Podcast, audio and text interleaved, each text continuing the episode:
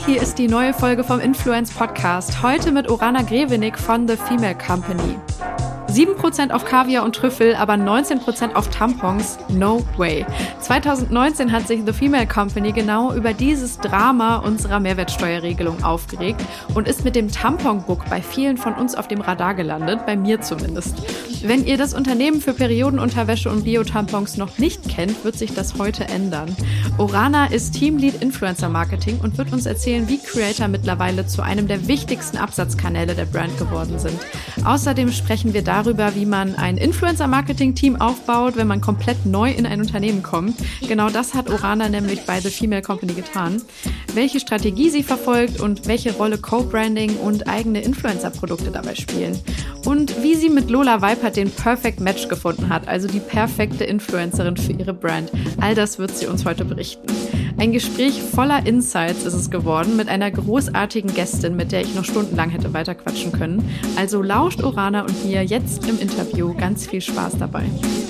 Hi Orana, ich freue mich sehr, dass du da bist. Welcome. Hi Alina, schön, dass ich dabei sein darf. Ich freue mich, dass wir die Zeit gefunden haben ähm, und du Arme mit einer kleinen Erkältung beziehungsweise ausklingenden Mandelentzündung. Ich hoffe, es, ähm, du bleibst stabil, aber danke, dass du dir die Zeit nimmst und heute ein bisschen mit uns über deine Arbeit bei The Female Company quatschst. Mhm. Genau, magst du vielleicht mal für alle, ähm, die dich noch nicht kennen, so ein bisschen beschreiben, wie bist du in dieses Feld gekommen? Was machst du eigentlich? Was sind so die Backgrounds und Wege? Das finde ich immer super spannend nachzuvollziehen, ähm, um uns so einen kleinen Eindruck davon zu geben. Und danach können wir ja mal über die Arbeit an sich sprechen und das Unternehmen sozusagen. Ja, voll gerne. Ähm, ich bin Oranna, ich bin äh, Teamlead Influencer Marketing bei The Female Company. Ähm, und mein Weg ins Influencer Marketing äh, hat schon 2016 angefangen. Ähm, damals habe ich Journalismus und Unternehmenskommunikation in Köln studiert und wir sollten ein Pflichtpraktikum machen. Das habe ich dann in Düsseldorf in so einer äh, PR-Agentur gemacht. Ähm, und dort äh, habe ich dann so Social Media und Influencer Marketing für ähm, bestimmte Brands gemacht.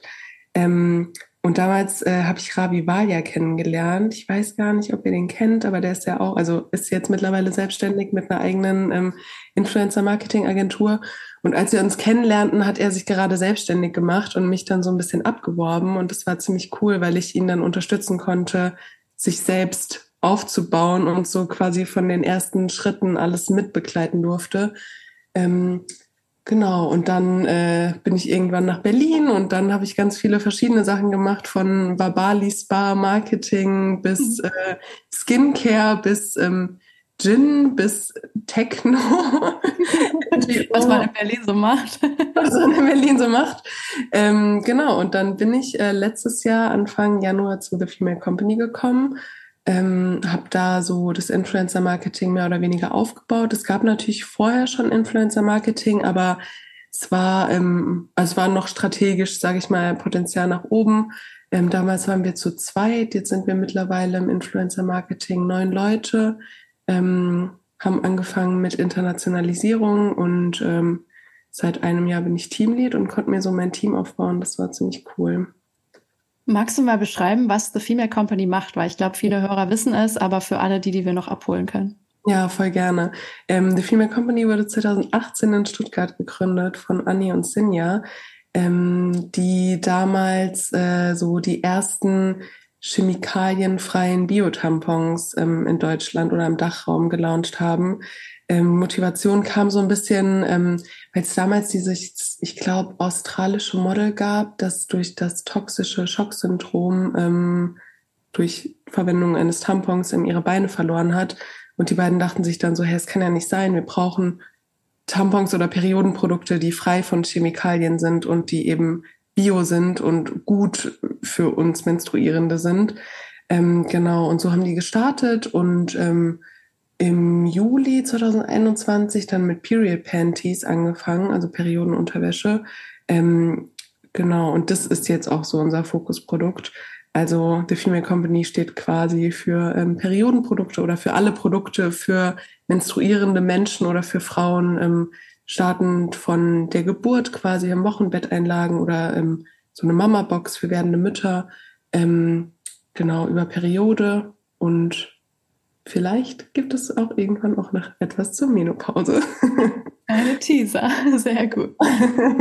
War es für dich persönlich wichtig, in einem Unternehmen zu arbeiten, wo sich ja so Dinge irgendwie ein bisschen allein mit deiner Sicht oder ne, wo du wahrscheinlich wirklich merkst, hey, das hat einen Purpose, dass es jetzt dieses Unternehmen mit diesen Produkten gibt, was vorher nicht so der Fall war? Ja, super. Also ich glaube, dass es auch generell vielen Leuten im Marketing so geht, ähm, dass man so nach dem Purpose sucht oder sein Wissen irgendwie in Unternehmen anwenden möchte, für die man steht oder wo man dahinter steht.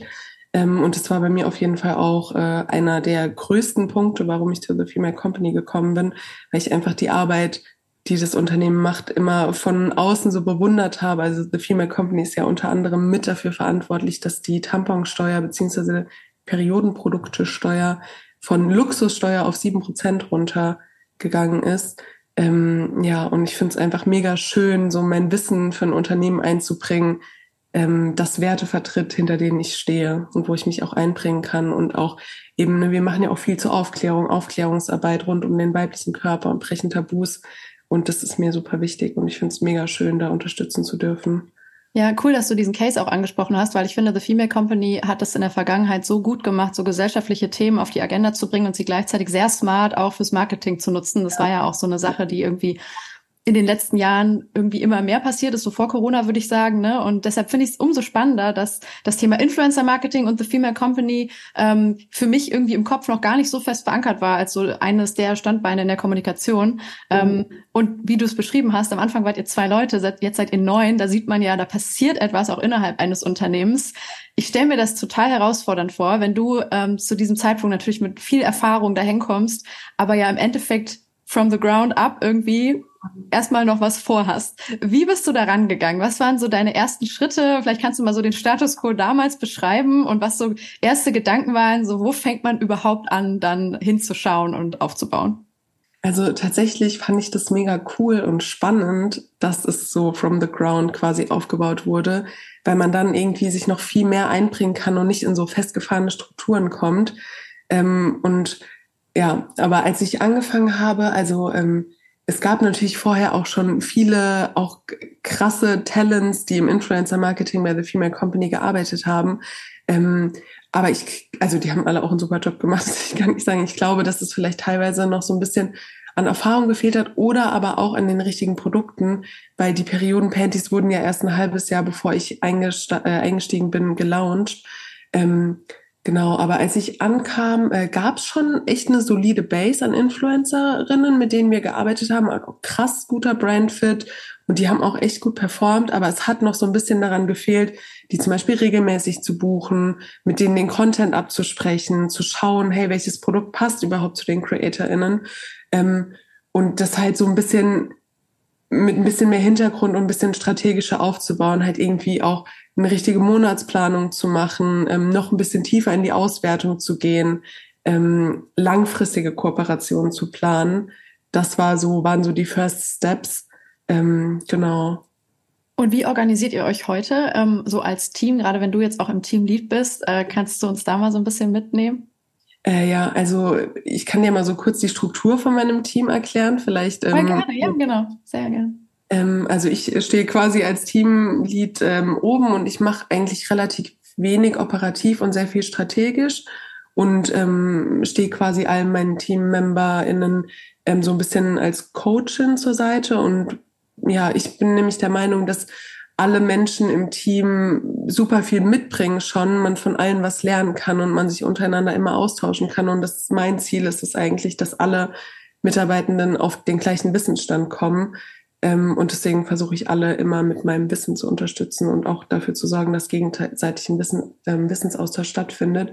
Aber genau, ich habe ähm, zwei Seniors ähm, und die reporten quasi direkt an mich und ähm, die Seniors führen dann zum Beispiel die One-on-Ones mit unseren Werkstudentinnen, äh, mit unseren Juniors, mit unseren Mid-Levels.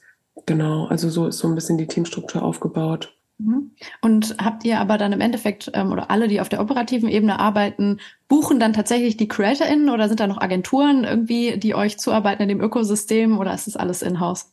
Äh, wir machen alles in-house. Also manchmal kriegen wir ein bisschen Support von Freelancerinnen.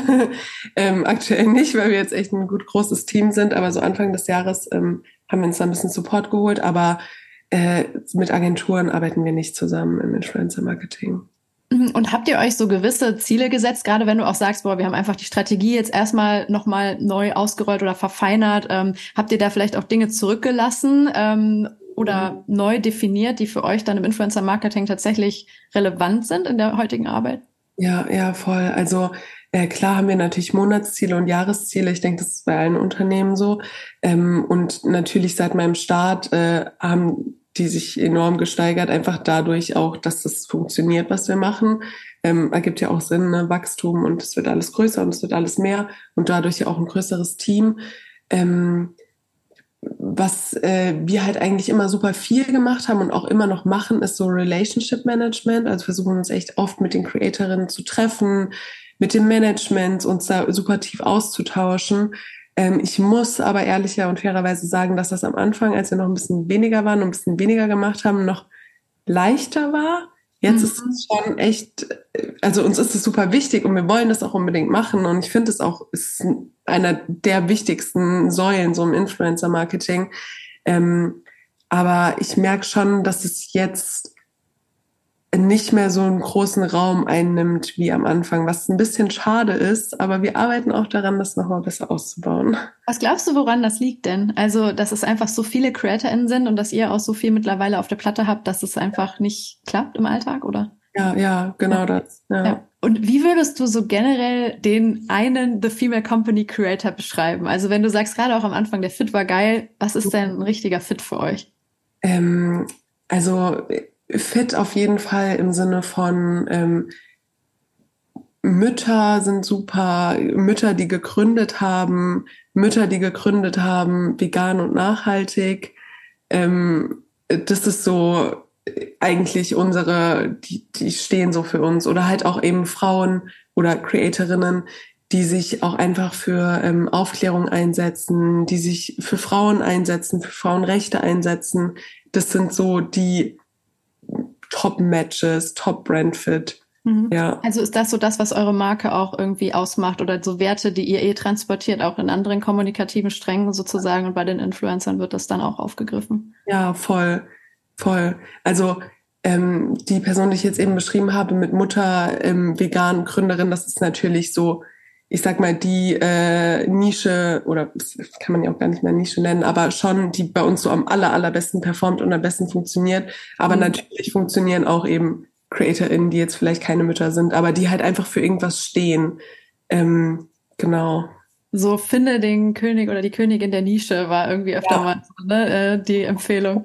Ähm, ich am Influencer-Marketing so spannend finde, aktuell vor allem, ähm, ist, dass es mittlerweile Full Funnel eingesetzt wird, auch von vielen Marken. Also, dass du sowohl bei Awareness-Themen ähm, im Content, der Content-Strategie, ähm, als aber dann eben auch Lower Funnel, irgendwie, wenn es um Upstarts, Conversions geht, ähm, auf Influencer setzt und das mittlerweile gar nicht mehr irgendwie hinterfragt wird, sondern dass es sich so ganz, ganz selbstverständlich in die ganzheitliche Marketingstrategie irgendwie einfügt. Vielleicht magst du auch mal beschreiben, so was für einen Stellenwert hat Influencer Marketing jetzt für euch wirklich als Company? Also auch, wie sind die Überschneidungen vielleicht zu anderen Abteilungen bei euch? Ähm, wie funktionieren da die Synergien? Und ähm, inwiefern würdest du sagen, seid ihr auch heute Full Funnel oder seid ihr vielleicht irgendwie nochmal spezialisiert auf einen besonderen Bereich? Ja, ähm, also Influencer in Marketing hat bei uns tatsächlich einen sehr großen Stellenwert. Ähm, es macht auch von allen Marketing-Channels so den Hauptumsatz aus, was echt super spannend ist, ähm, weil, also ich glaube, hätte man das vor ein paar Jahren irgendjemandem erzählt, dann hätten alle gesagt, auf keinen Fall funktioniert das, aber wir sehen jetzt ja, dass das funktioniert. Ähm, genau, und tatsächlich äh, machen wir Influencer-Marketing ähm, für Awareness und für Conversions. Ähm, und wenn wir zum Beispiel irgendwie exklusive Sachen machen oder Co-Creations, dann beziehen wir auch die anderen Channels mit ein. Also da machen wir zum Beispiel Newsletter, Social ähm, und so weiter. Aber tatsächlich ähm, machen wir gar nicht als Company so viel im Bereich von Paid Ads. Also so Buyout-Geschichten oder sowas machen wir aktuell gar nicht. Ähm, das wäre ja eine super Möglichkeit, irgendwie Influencer-Marketing noch zu integrieren. Aber das machen wir aktuell nicht. Ja. Mhm. Ja, genau, weil das haben wir zum Beispiel voll oft äh, in der Vergangenheit mit Kunden gemacht, aber ich glaube, das hat, da hat ja jeder so seine andere Strategie. Ähm, ja. Habt ihr dann einen anderen Ansatz sozusagen, wo ihr den Content jeweils herholt? Wird der dann äh, bei den klassischen Produktionen sozusagen mitgenommen und äh, die Influencer finden dann sozusagen auf ihren Kanälen noch ein bisschen losgelöster statt? Ja, ja. Also wenn wir irgendwie so äh, exklusive Sachen machen mit Fotoshooting und Produkt-Creation äh, und so weiter, ähm, dann begleiten wir natürlich das Fotoshooting für alle Channels, also machen dann auch Behind-the-Scenes-Aufnahmen, ähm, mhm. shooten dann direkt Content für Social mit, für die Webseite, obviously, für die Produkt-Pages ähm, und für den Newsletter. Genau, also das machen wir dann so, aber diese klassischen Story Placements, die wir ja im Zuge der exklusiven Sachen mitbuchen, das äh, liegt dann immer auf Influencerinnen-Seite. Mhm. Mm, und du hast im Vorgespräch aber auch gesagt, so, dass Influencer, oder im Grunde hast du es auch jetzt hier schon erwähnt, dass Influencer für euch auch als Absatzkanal ähm, ja, einfach ja, sehr ja, voll, voll mhm. herauskristallisiert haben. Und das finde ich super spannend, weil ähm, da ist natürlich das Feuer für ein äh, gewinnorientiertes Unternehmen. Es ist halt so, ne, so überzeugst du auch sehr schnell, ähm, glaube ich, Leute, die vielleicht dem Ganzen noch skeptisch gegenüberstehen. Ähm, kannst du da auch mal ein bisschen beschreiben, so du hast, glaube ich, gesagt, es war von Anfang an eigentlich so, dass es schon funktioniert hat, aber ihr habt das nochmal optimiert und dann wirklich äh, schön skaliert, so wie ich das verstanden habe. Ja, also Influencerin, also gerade um nochmal ein bisschen auszuholen, ne, unser Hauptprodukt äh, sind ja Perioden-Panties. Ähm, und klar, man, es gibt eine andere äh, Brands, die auch solche Produkte verkaufen. Man hat das vielleicht schon mal gehört, aber das ist schon ein Produkt, das sehr viel Trust und sehr viel Erklärung ähm, benötigt, wenn man zum ersten Mal davon hört. Und dafür sind halt Influencerinnen eigentlich das perfekte Medium, weil die haben ihre Communities, die haben ja bereits den Bezug zu ihren Communities, die Communities vertrauen denen ähm, und die äh, haben, also die können halt einfach das Produkt mit so einer höheren Trust, mit so einem höheren Trust äh, einfach an ihre Community bringen und so authentisch rüberbringen, dass einfach das Interesse viel höher ist. Und das ist auch so ein bisschen der Grund, warum wir Paid zum Beispiel runtergefahren haben, Paid Ads, weil es bei uns über Influencerinnen viel besser funktioniert. Weil einfach der Trust schon da ist und dieser eine Step ähm, halt schon wegfällt im Funnel. Ja, kann ich mir voll gut vorstellen. Ähm, genau wie du sagst, das ist ja eigentlich das Geheimnis bei Influencer-Marketing und für manche Produkte wird es dann noch relevanter, ne, wie du beschreibst. Ähm, ja. Ist es dann aber so, dass ihr per se immer bei solchen Koops dann auch Codes mit reingebt äh, und das wirklich alles so trackbar macht, dass ihr auch seht, was kommt rein? Oder äh, genau, vielleicht das auch nochmal ein bisschen ausführen. Ähm, also ich würde jetzt mal sagen, so in 95 oder 98 der Fälle, Prozent der Fälle auf jeden Fall. Ähm, also klar sind wir gewinnorientiert und wir brauchen auch Influencer-Marketing, ähm, um den Umsatz äh, zu machen so ne, wir sind halt noch ähm, kein auf ein Startup und ich glaube im E-Com ist es auch normal. Aber wir machen tatsächlich auch ähm, Brand- und Awareness-Sachen. das sind dann meistens so Co-Author-Posts über Social, also wo der ähm, Influencerin-Content dann auf unserem Kanal und auf deren Kanal gleichzeitig ähm, online geht. Und das sind dann so Aufklärungsgeschichten oder ähm, ja, einfach so oft, sehr oft immer Aufklärungsarbeit, ja. Mhm.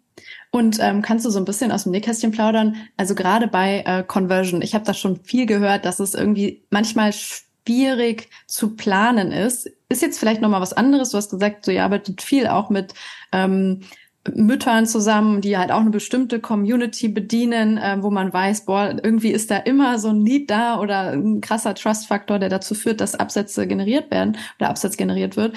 Ähm, aber ich hatte zum Beispiel mal einmal Philipp Papendick, der hat gesagt, boah, wir haben hier mit einer Creatorin gearbeitet, jedes Mal mit Code, so im Abstand von irgendwie sechs Wochen jeweils wurde ein Posting abgesetzt, einmal gar nichts, beim zweiten Mal ein bisschen und dann beim dritten Mal ist er komplett durch die Decke gegangen, obwohl es das gleiche Produkt mit der gleichen Creatorin war.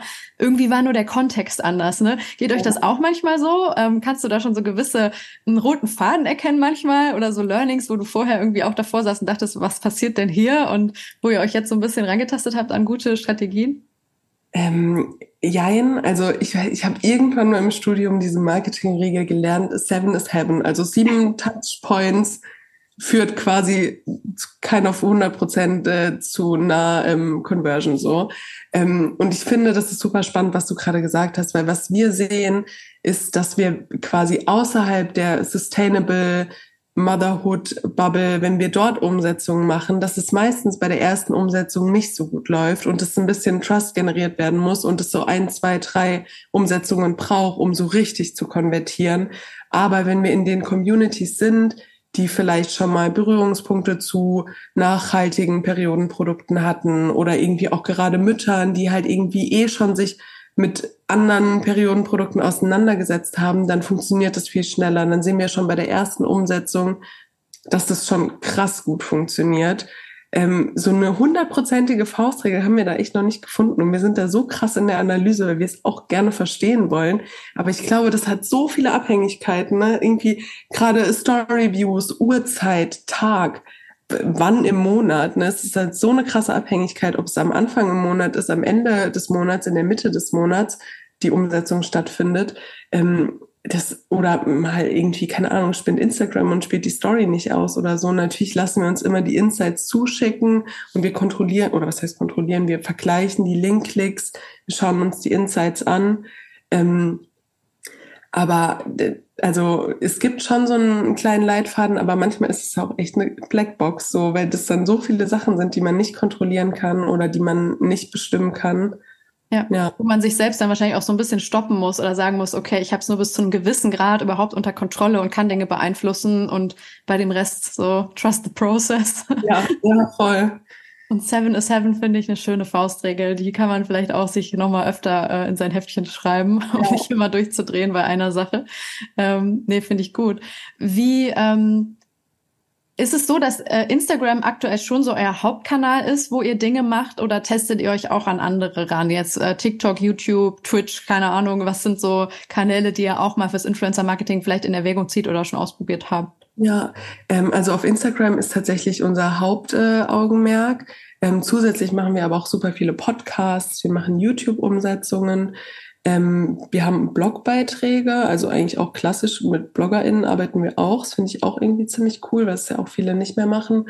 Ähm, Twitch haben wir auf jeden Fall auch schon ausprobiert. Das finde ich mega spannend und ich würde auch gerne mehr machen. Kannst du das mal ausführen ein bisschen? Mhm. Also tatsächlich ist es ja ein bisschen schwieriger, weibliche Creatorinnen mit einer großteiligen menstruierenden äh, Community zu finden auf Twitch. Das war halt so ein bisschen unser Problem und deswegen konnten wir da auch nicht so viel machen, wie wir es uns eigentlich vorgestellt haben. Aber unser Gedanke war halt, mh, gerade so in Richtung Gaming, wenn man halt sehr lange zum Beispiel vom Computer oder vom Fernseher sitzt und bestimmte Spiele spielt, dann hat man ja weniger Zeit, um seine äh, Periodenprodukte auszutauschen und dann wäre eine Period Panty ja das perfekte Produkt. Ähm, und das haben wir tatsächlich auch mit zwei ähm, Gamerinnen ausprobiert. Ähm, und es hat auch gar nicht so schlecht performt. Also wir waren da schon gar nicht so unhappy. Ähm, weiß gar nicht, am Ende war, es dann, glaube ich, ähm, irgendwie auch so ein bisschen sehr intensiv die passenden Creatorinnen rauszusuchen. Und da haben wir auch tatsächlich mit einer Agentur zusammengearbeitet, die uns da ein bisschen unterstützt hat ähm, also einer Managementagentur, die uns Vorschläge durchgegeben hat, weil es voll schwer war, da passende Creatorinnen zu finden.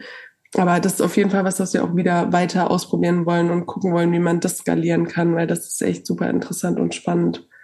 Ja, und da war dann aber euer Ziel auch Conversion oder habt ihr dann eher geschaut, wie können wir die Community engagen ähm, und da eine Konversation vielleicht in Gang bringen, weil es ja doch auch nochmal ein anderer Kontext ist? Genau, also auf Twitch ist es ja tatsächlich auch ein bisschen leichter, da eine Konversation ähm, anzustoßen als jetzt über eine klassische Instagram Story Platzierung. Ähm, wir haben damals den Content so aufgebaut, also bei Twitch läuft es ja eh ein bisschen anders. Ähm, man kriegt dann äh, ich weiß gar nicht, ob ich jetzt die richtigen Fachbegriffe verwende, weil ich mich. Gar kein Problem, wir tasten uns daran.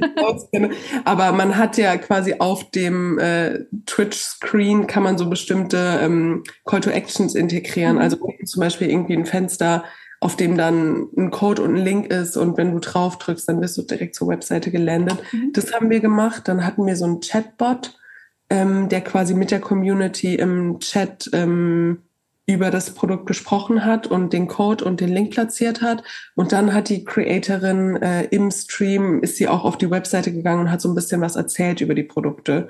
Also es war eigentlich schon, es war natürlich conversion orientiert, aber es war schon so eine rundere Geschichte, ähm, als einfach nur kurz das Produkt jetzt vor die Kamera zu halten. Also sie hat schon gezeigt und erklärt und es waren halt auch die anderen Call to Actions integriert. Ja, ich finde das deshalb cool, weil wir ja aktuell im Marketing auch sehr viel predigen, so Versuche in Communities vorzudringen, ne? wo schon so eine Art Konversation stattfindet, zeige, wie dein Produkt einen Mehrwert bieten kann. Den hast du ja gerade schon herausgearbeitet, wo das hier an der Stelle ist. Würde man gar nicht sofort drauf kommen, aber irgendwie macht es voll Sinn, dann damit so ein Zeichen zu setzen. Man fällt auf jeden Fall auf, weil es irgendwie nicht so der, der No-Brainer ist, so wie der Energy Drink oder so, sondern auch mal irgendwie ein bisschen erfrischender, ne? Voll. Aber ich glaube halt tatsächlich, also ist meine Vermutung, Zahlen belegt habe ich es nicht, aber dass so Produkte wie so Energy Drinks oder Ernährungsprodukte oder Ernährungsergänzungsmittel bei Twitch noch besser funktionieren. Weil das kann man halt so mega authentisch integrieren und einfach irgendwie vielleicht was trinken oder konsumieren. Aber so eine Period Panty ist halt dann so ein bisschen schwierig, weil. Kannst du halt auch nicht zeigen, ja, ne? Ja. ja. Oder vielleicht doch, aber wer weiß. Ja. Ähm, ist es so ein Grundkriterium, dass die CreatorInnen das auch auf jeden Fall privat schon entweder vorher getragen haben müssen, was ich mir ein bisschen auch schwierig vorstelle, da immer die Leute zu finden, oder so richtige persönliche auch Fans sind und das Produkt einfach ganz regulär auch tragen? Also checkt ihr das mit den Creatoren vorher? Ähm, ja, also wir geben natürlich allen CreatorInnen, wenn sie noch nicht überzeugt von unserem Produkt sind, erstmal ähm, unsere Produkte zum Ausprobieren weil natürlich sollen die von ihrer persönlichen Erfahrung berichten und wir sind auch der Meinung, wenn sie selbst davon überzeugt sind, dann können sie auch ihre Community viel besser überzeugen. Und es passiert tatsächlich auch, dass CreatorInnen auf uns zukommen und sagen so, hey, ich habe von einer Freundin ähm, eine Panty geschenkt bekommen oder ich wollte das mal ausprobieren oder ich habe das bereits ausprobiert, ich habe bei euch bestellt, ich würde super gerne mit euch arbeiten. So, und das sind tatsächlich auch eigentlich immer die Creatorinnen, die am besten funktionieren, weil sie halt schon so krasse Fans von dem Produkt sind, dass wir die nicht mehr richtig überzeugen müssen, weil sie eben schon überzeugt sind. Und ja. ich finde es dann auch im Content organischer auf ihren Kanälen, weil sie es bestimmt schon mal irgendwo auch ohne eine Koop mit euch thematisiert haben, könnte ich mir denken, weil das ja, ja sowas sehr mh, hm, irgendwie so ein Thema ist, was wahrscheinlich deren Community auch bewegt und wo es, wenn es auch rechts und links nochmal erwähnt wird, viel glaubwürdiger ist, wenn ihr dann da als Marke auch drin stattfindet. Ne? Ist ja. also die Frage, wie findet man das? Nutzt ihr eigentlich Tools oder so selber dann oder ähm, wie passiert die Recherche, um solche Leute zu finden? Also wir nutzen Tools auf jeden Fall. Was wir aber auch nutzen und was ich wirklich allen Menschen empfehlen kann, die im Influencer-Marketing arbeiten, ist, fragt die Managements, mit denen ihr eh schon arbeitet, welche CreatorInnen zur Marke passen. Weil die kennen euch schon, so die kennen die Marke schon. Und die haben meistens so gute Vorschläge. Und wir sind damit echt schon auf so krass gute CreatorInnen gekommen, die wir selbst vielleicht niemals gefunden hätten und mit denen wir jetzt teilweise auch schon so lange arbeiten. Ähm, ja, und ähm, dann muss man auch sagen, ist eigentlich was, was ich nicht empfehlen würde, aber wir machen tatsächlich auch echt, wir, wir sourcen auch auf Instagram. Und ich finde, das ist eigentlich sowas, was man nicht machen sollte, aber es funktioniert halt manchmal. Also klar sollte man da jetzt nicht so mega viel Zeit reinstecken, aber gerade bei uns im Team, ne, wir sind alles Instagram, ja, wir konsumieren das eh in unserer Freizeit. Und wenn wir dann gerade irgendwie auf coole CreatorInnen stoßen, dann schicken, wir haben dann auch so eine Gruppe, ne, dann schicken wir die uns da rein und dann kontaktieren wir die. Und das sind meistens auch immer krass gute CreatorInnen, die mega gut passen. Ich glaube, in dem Fall ist es auch wirklich ein Vorteil, dass ihr euch so sehr mit der Marke und dem Produkt identifiziert, dass man euch ja schon auch als Teil der Zielgruppe wahrscheinlich sehen kann. Natürlich irgendwie biased, klar, aber ähm, ja. wenn ihr als Userin da unterwegs seid und sagt, hey, das ist in meinem Feed gerade aufgeploppt und ich bin hängen geblieben, dann wird das ja eine hohe Deckungsgleichheit haben, wahrscheinlich mit äh, der Zielgruppe, die ihr ansprechen wollt. Ja, ja das stimmt, ja. Mm, Habt ihr, wie du das gerade beschreibst, ich fand das mit dem Management gerade ganz lustig, weil ich letztens noch eine Konversation hatte zu dem Thema, dass Managements auch mal lernen müssen, ein bisschen proaktiver eigentlich an die Marken heranzugehen und zu sagen, hey, wir verstehen ja eigentlich voll, was eure Strategie ist, was ihr macht. Ihr arbeitet vielleicht schon mit einem Face oder habt in der Vergangenheit gearbeitet. Wäre jetzt nicht diese Person auch noch cool, ne, dass das viel zu wenig passiert. Also so, dass auch Markenverantwortliche manchmal da sitzen und denken, gebt uns doch Input, so ihr seid es doch. Also da sehe ich auch noch so ein viel Potenzial für ähm, diese Seite, mit der du jetzt nichts zu tun hast, aber das würde dir ja vielleicht auch gefallen, so ein bisschen noch mehr strategische Impulse zu bekommen. Das wäre also wäre ja auch von Managementseite so ein krasser Mehrwert. Also man muss aber ehrlich sagen, es gibt auch ein paar, die das schon proaktiv von sich aus machen. Ähm, also nicht um jetzt alle Managements oder alle ManagerInnen hier schlecht zu reden. Ähm, aber trotzdem wäre es schon cool, wenn es noch mehr proaktiv machen würden, weil der Mehrwert ist ja für alle da. Ja, eben. Also profitieren, die Seiten ja. jeweils. Ähm, würdest du schon sagen, dass es aber von euch ein Ziel ist, auch wirklich mehr langfristige Kooperationen mit Faces zu machen und weniger dieses ähm, Short-Push-Ding. Das hast du jetzt, glaube ich, schon ein bisschen rausgearbeitet. Äh, wie weit geht das? Also wollt ihr irgendwann wie so eine Art eigenes Squad haben oder Leute, die sich irgendwie so wirklich 100 Prozent damit identifizieren? Gibt es da eine Strategie oder ist das erstmal so etwas, was ähm, ihr lose so entwickelt?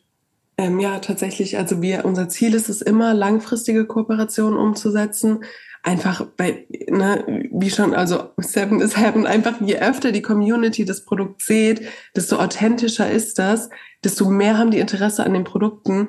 Ähm, und was halt super spannend ist, muss ich kurz noch einfügen, das beantwortet nicht so ganz die Frage, aber was wir sehen, ist, dass selbst mit unseren Langzeitkooperationen, wir gucken ja natürlich auch auf den Neukundinnenanteil und auf den Kack und unser Produkt ist eben ein Produkt, was halt eher für Neukundinnen ähm, da ist, weil man braucht nicht unendlich viele Perioden-Panties.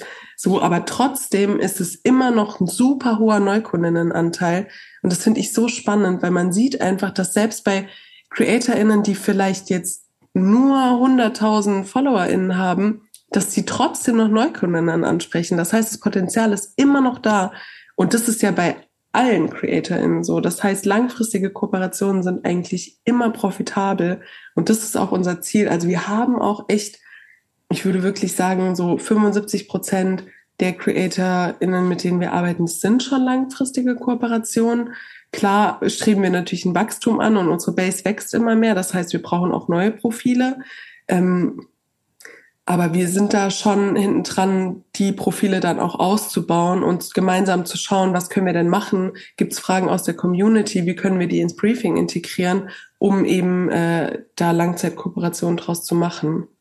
Ja, das ist ein Prozess, ne? Aber ihr schöpft da natürlich auch aus einem richtig coolen Pool, weil es so viele menstruierende Menschen gibt da draußen, ne? Die, ja, wo, ja. glaube ich, sehr viele noch in so einer abwartenden Haltung sind. Also ich kenne das auch von mir. Also das würde so viele Steps brauchen, wenn ich einmal das erste Mal was davon gehört habe.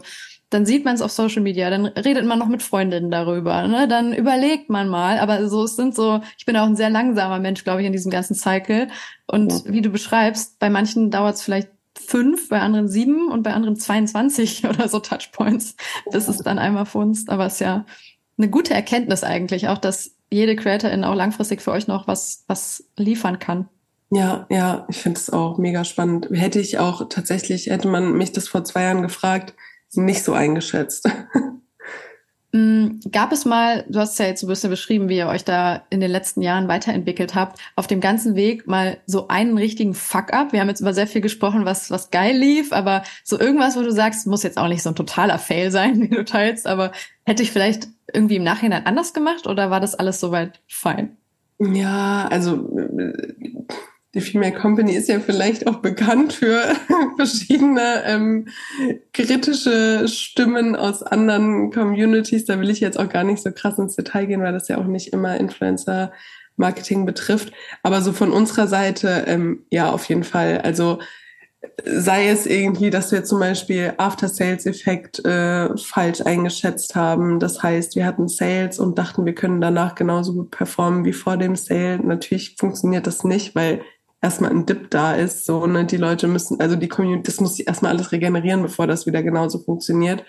Ähm, daraus haben wir aber gelernt und werden es jetzt anders strategisch umsetzen. Konservative ähm, Planung. ja, ähm, aber auch äh, irgendwie, keine Ahnung, aus Versehen mal Produkte promoted, die out of stock waren. Solche Sachen natürlich auch der Klassiker richtig blöd oder halt irgendwie Codes waren aus Versehen nicht angeschaltet. Ich meine, so die klassischen Dinge.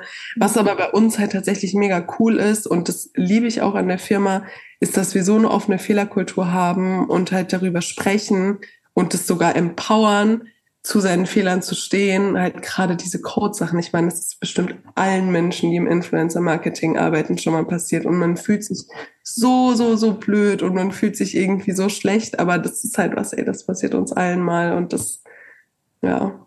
Ja, ich sehe es auch so. So, das ist äh, ein Balsam nochmal für alle Seelen da draußen. so, das kennen wir alle wirklich. Ähm, hatte ich jetzt jüngst noch, das war aber dann äh, so ein Code für Paid Push, der irgendwie nicht rechtzeitig aktiviert wurde und so. Mit ein bisschen Delay, aber egal. Ja. Ähm, wir arbeiten ja hier alle nicht im offenen Herzen, wie wir so schön sagen. Ja. ja.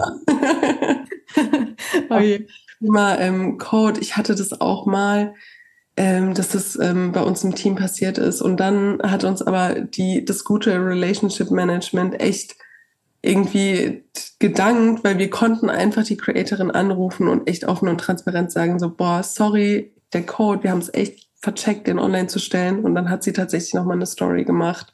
Ja. So free, das war richtig, richtig cool und nett, ja. Ja, das ist ja People's Business, ne? Es kommt hier nochmal zum Tragen, sehr schön. Ja, ähm, ja apropos, ihr habt äh, auch noch eine coole Koop, äh, also sehr viele natürlich, aber eine hast du jetzt nochmal so speziell vielleicht äh, mitgebracht, weil das ganz geil ist, finde ich, mit Lola Weipert. Die ja, ähm, ich, wer sie nicht kennt, vielleicht kannst du auch gleich nochmal so ein bisschen Intro machen. Äh, richtig coole Person, wo man auch den Match irgendwie total sieht. Ähm, aber sie ja auch nochmal als Gesicht nochmal mehr als eine klassische Social Media Creatorin irgendwie. Ähm, und auch das hat richtig gut funktioniert, so wie ich es verstanden habe. Ähm, stell das doch gerne mal vor. Genau, ähm, wir arbeiten schon seit letztes Jahr November mit Lola. Ähm, die haben wir damals tatsächlich auch über ein Management vorgeschlagen bekommen. Also mega perfekter Brandfit.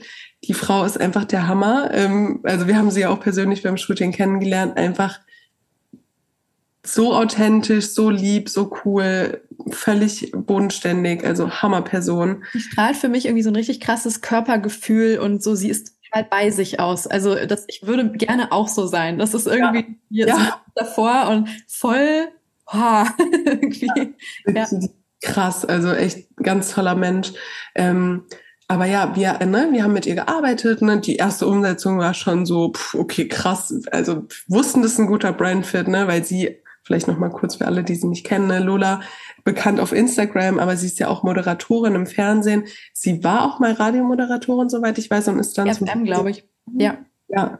Ähm, aber Lola spricht halt zum Beispiel super offen über ihre Periode, generell über eigentlich alles, äh, sei es irgendwie körperlich, mental oder alle Struggles, die sie hat. Sie spricht alles offen an, was halt mega cool ist. Sie hat eine krasse Community, also mega engaged.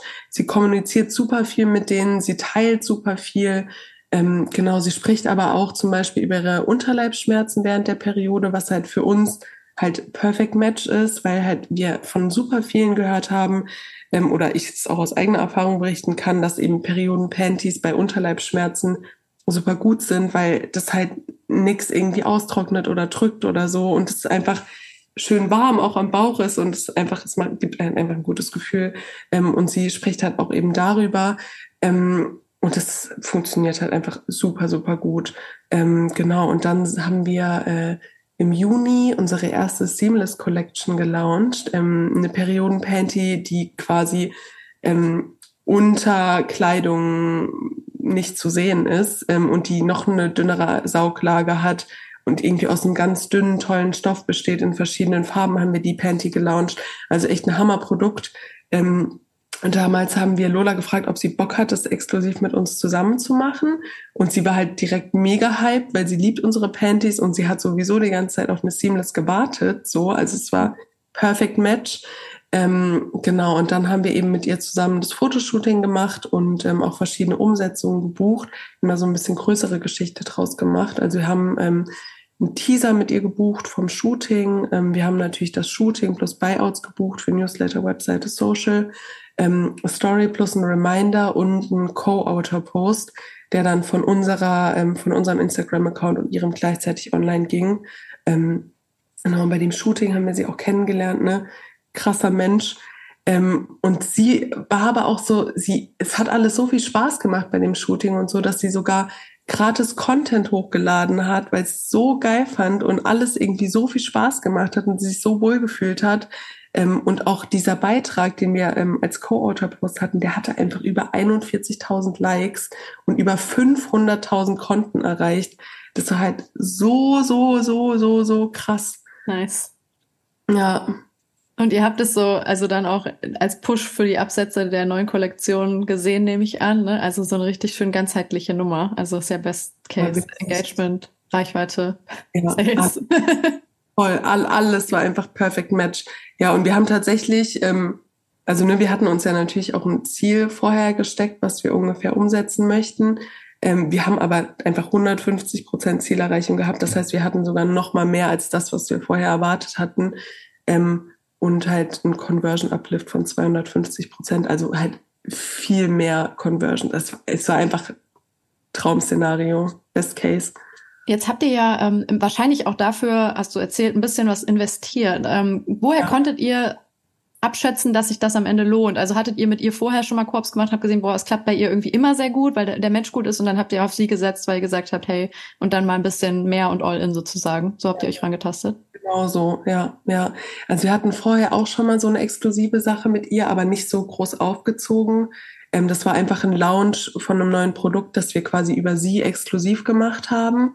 Den Content hat sie aber selbst geshootet und das hat auch schon ziemlich gut funktioniert. Und dann dachten wir uns halt so, hey, warum machen wir es nicht richtig so? Ja. ja. Finde ich einen sehr guten Ansatz, weil ich glaube, es wäre jetzt auch Schwachsinn, jedem zu sagen, hey, lauf einfach mal los und äh, mach es mit irgendeiner Person oder so, wird schon klappen, wenn das einen großen Invest bedeutet. Ich weiß jetzt nicht, ne, du musst da jetzt auch nicht total ins Detail gehen, aber ich bin mir sicher, dass das Geld bei euch auch nicht auf Bäumen wächst und ihr auch ja. sehr gut haushalten müsst. So, ihr könnt halt nicht jetzt einfach die reichweitenstärksten Instagram-Stars per se buchen jede Woche ähm, und dann ist es ja wichtig, dass die Highlights auch wirklich dann krachen, wie du gerade gesagt hast, aber ja. gesund sich dann Step by Step daran zu tasten mit Leuten, die man schon einschätzen kann. Ja, ja, ja, genau so. Was würdest du sagen, ähm, sind so bei Co-Creation die Vorteile für Brands und wie geht's dann auch vielleicht in Zukunft weiter? Wollt ihr noch weitere so Produkte gemeinsam launchen oder wirklich auch mal jemanden so richtig in den Maschinenraum lassen und ein Produkt ganz, ganz selbst kreieren? Da gibt es ja ganz viele Abstufungen. Ähm, wie könntest du dir das vorstellen, dass The Female Company das in Zukunft angeht? Also tatsächlich haben wir alles davon geplant, von dem, was du jetzt gerade gesagt hast. Und es wird auch äh, alles dieses Jahr noch live gehen. Ähm, also klar, ne, machen wir jetzt noch weiter exklusive ähm, Lounge-Geschichten mit Influencerinnen, mit denen wir auch Shootings haben und so. Und da wird es ist schon in einem Monat was richtig, richtig Geiles rauskommen. Da könnt ihr schon sehr gespannt sein. Also es ist Hammer, Hammer Style. Ähm, und wir haben auch eine Co-Creation geplant, die im Dezember wahrscheinlich live gehen wird. Und da haben wir tatsächlich ähm, mit der Creatorin zusammen ähm, Stoff entschieden, Schnitt entschieden, Farbe entschieden, ähm, Waistband entschieden. Ja. Ja, geil. Ja, ich glaube, das ist nochmal eine ganz andere Form dann auch für die Community, um nochmal so den letzten Drive zu haben, das einfach mal auszuprobieren, wenn du so ja, ja. auch etwas in der Hand hast, das haben wir schon öfter gesagt, was der Creator, die Creatorin created hat, also, also nochmal anders teilhaben kannst an dessen Welt und deren Welt, ne? Voll. Und tatsächlich ähm, bei der Co-Creation, die wir launchen, haben wir auch die Community so ein bisschen mitgenommen. Mhm. Ähm, also sie hat dann immer so ihre Community gefragt, so hey, welchen Schnitt findet ihr cooler, welche Farbe findet ihr cooler? Was halt auch nochmal äh, hoffentlich in den Conversions äh, sich dann sehen lässt, weil sobald die Community ja selbst mitentschieden hat, sind die auch nochmal viel hypter und haben viel mehr Bock auf das Produkt. Ja. Ich würde jetzt gerne noch so ein bisschen äh, zum Abschluss äh, vor allem nochmal Wissen aus dir ziehen. Du hast eben schon gesagt, gerade in eurer Teamstruktur, du bist ähm, vor allem Coachin, Impulsgeberin. Ja. Woher ziehst du denn deine Inspiration? So, wem folgst du? Wo kriegst du Ideen? Welche Brands findest du vielleicht auch voll geil, die ähm, entweder in einer ähnlichen Nische sind wie ihr oder ähm, auch ganz andere Themen machen? Wo guckst du dir dann sozusagen was ab und äh, entwickelst Ideen und Ansätze? Ähm, also tatsächlich, äh, mein Pro-Tipp ist ja immer Netzwerken und sich mit anderen Menschen auszutauschen, die was ähnliches machen.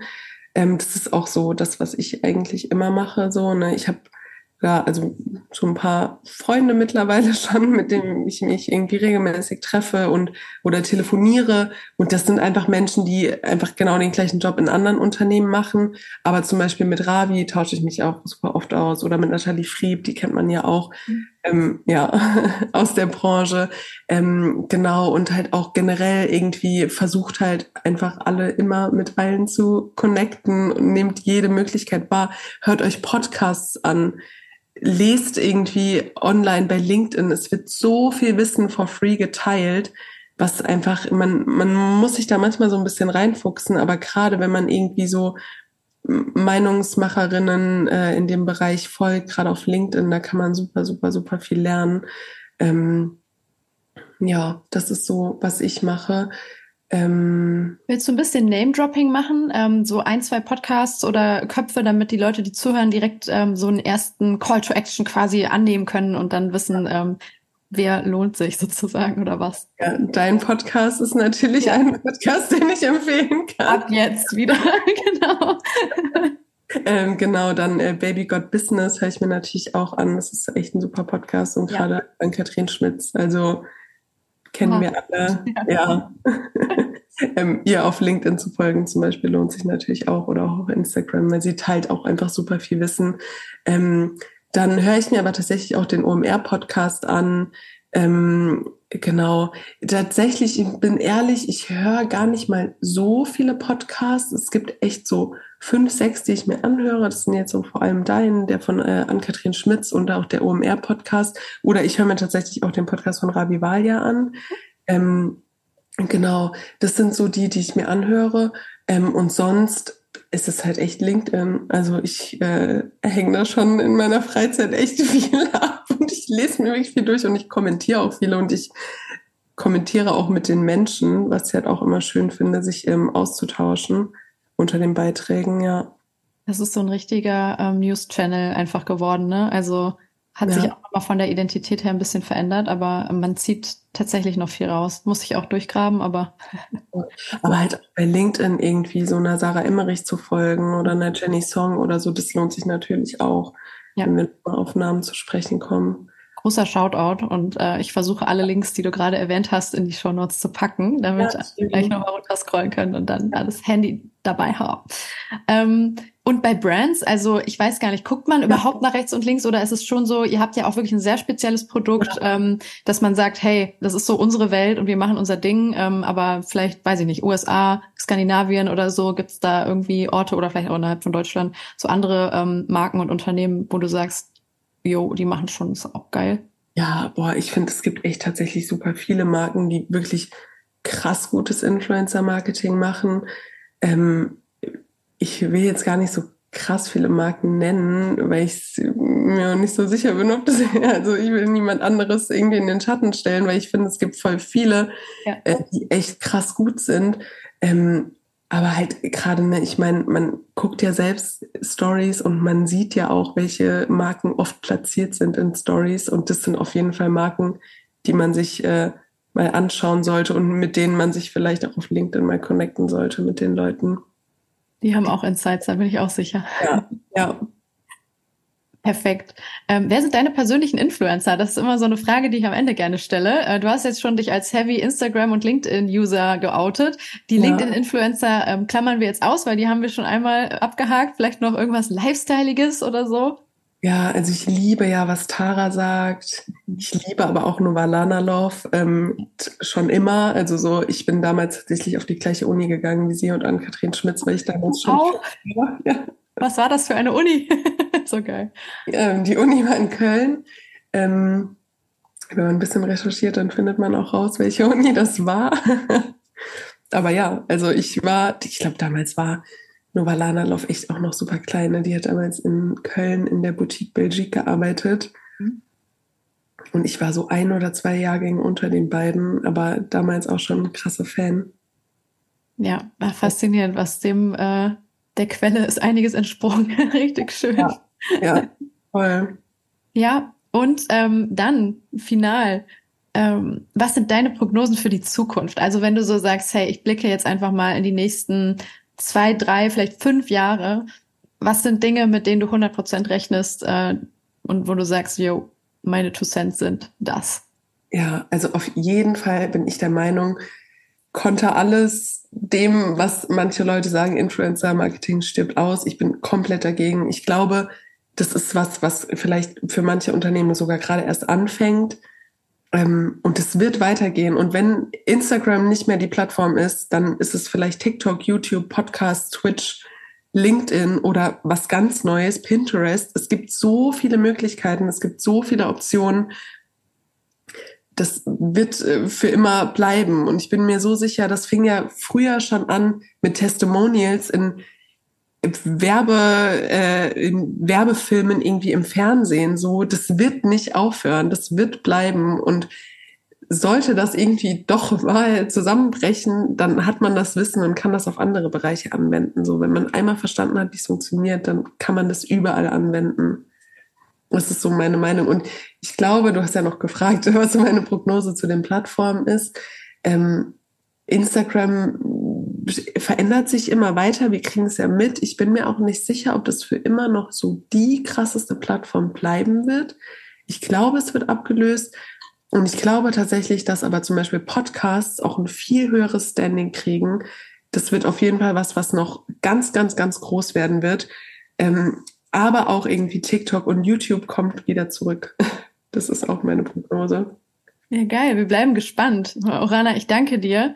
War ein geiles Gespräch. Ähm, cool, dass du dabei warst und ähm, ja, mach's gut. Dankeschön. Und damit sind wir am Ende unserer heutigen Folge angelangt. Ein herzliches Dankeschön an Orana für ihre faszinierenden Einblicke. Ich hoffe, es hat euch auch gefallen. Eure Meinung ist mir sehr wichtig, deshalb würde ich mich über euer Feedback freuen. Wenn euch die Folge gefallen hat, lasst mich das gerne wissen, indem ihr mir eine 5-Sterne-Bewertung auf Spotify dalasst.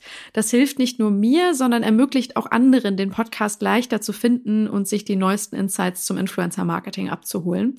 Vergesst nicht, den Podcast zu abonnieren, wenn ihr es noch nicht gemacht habt, äh, damit ihr keine zukünftigen spannenden Gespräche verpasst.